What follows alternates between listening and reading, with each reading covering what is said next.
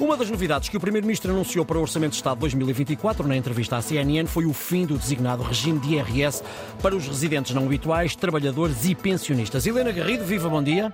Olá, muito bom dia, boa semana. Boa semana para ti também. Que contributo pode dar esta medida para a habitação?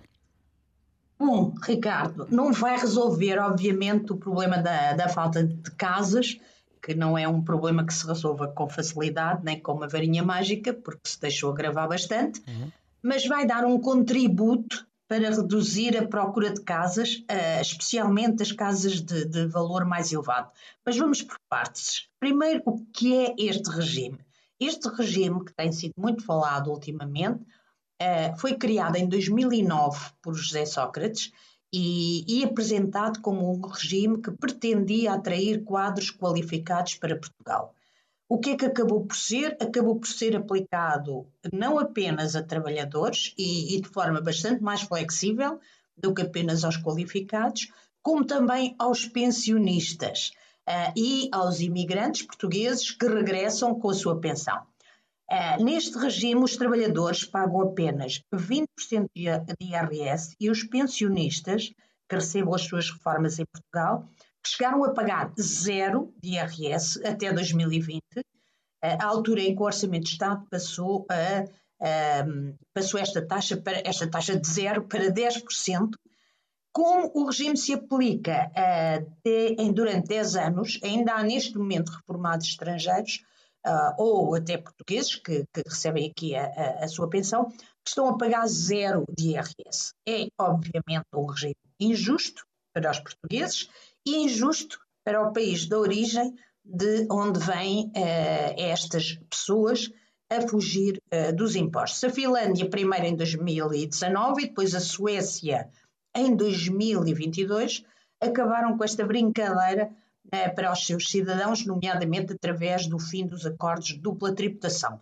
No caso da Suécia, até foi notícia o, o, o alerta que a Ministra das Finanças fez na altura a Mário Centeno.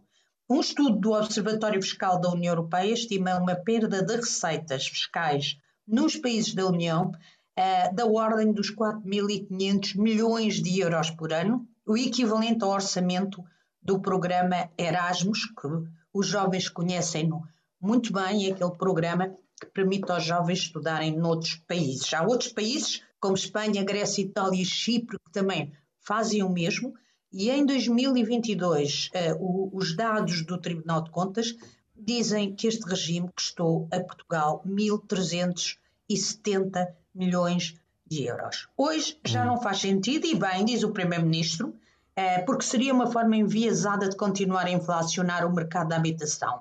O governador do Banco de Portugal disse que não estava muito convencido, embora, contraditoriamente, antes tenha dito que o envelhecimento da população portuguesa indicava o sentido do preço das casas descerem. Hum. Mas o turismo e a entrada de estrangeiros pressionam os preços para a subida. Logo, é por aí que está a ser alimentada a subida.